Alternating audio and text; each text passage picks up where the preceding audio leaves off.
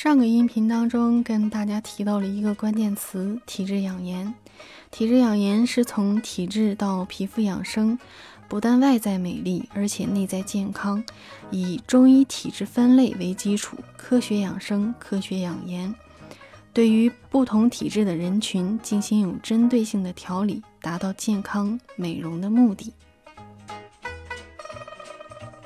其实，在六零后、七零后的记忆中，总有挥之不去的雪花膏的香味儿。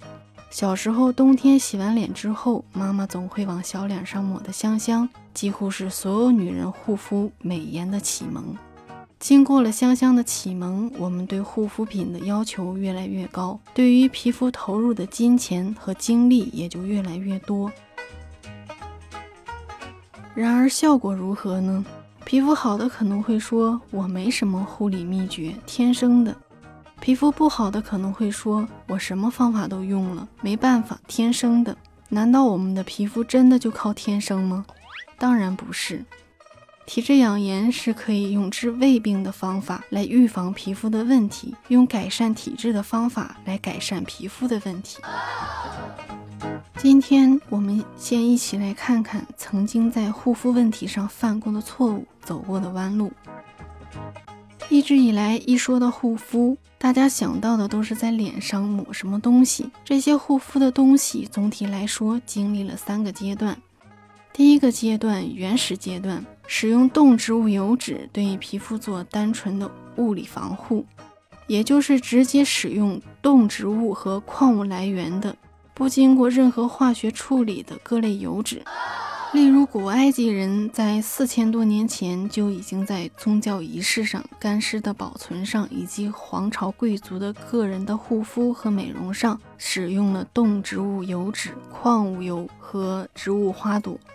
在中国近代张华的《博物志》上就有记载，骨粉也曾被后妃拿来美化面部，被称为宫粉。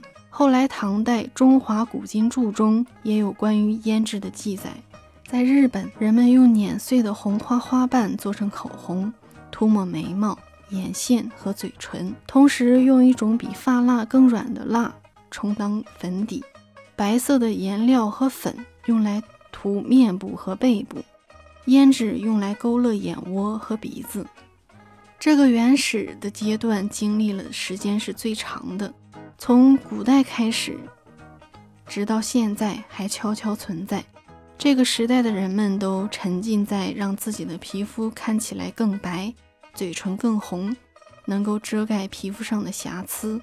而护肤品当中含有的那些成分对身体是否有害，还都无暇顾及。比如古罗马和古埃及人使用的化妆品中，含有对人体有害的水银成分。前面说到的宫粉其实是一种碱式碳酸铅。随着科学的发展，这种成分的护肤品和化妆品的弊端，我们已经能够清楚的明白。全世界都已经禁止使用。然而，直到现在，还有一些非法的企业生产这些对身体有害的产品。这些使用违禁成分的产品，近几年在媒体上也被逐一曝光。二零零二年，在广西桂林发生过一起重大的汞中毒事件。当时，几十位不同年龄的女性，几年来在同一家美容护肤中心接受美白祛斑的治疗。不久，她们当中大部分人分别出现了反复的牙龈出血、掉头发、腰疼、肌力下降、头晕乏力等症状。通过尿汞化验证实。他们的尿汞含量超出了正常标准的几十倍，甚至上百倍。经过桂林市疾病预防控制中心的检验证明，他们在美容中使用的美白祛斑霜是导致汞中毒的罪魁祸首。使用的产品中汞含量超出中国标准的七千多倍。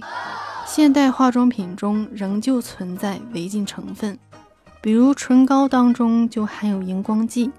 鱼鳞的构成成分被称为珍珠质，最初是作为大规模商业用品加工的一种副产品，从青鱼体中获得。该种方法因其成本高，产出的染料性质不稳定，目前已经很少被使用。目前用于唇膏、眼影以及胭脂当中的珍珠质，主要是从自然界中的云母矿中获取。当然，这种危害只要使用合格的正规厂家的产品，都是可以避免的。今天的内容就分享到这儿，我是妍妍。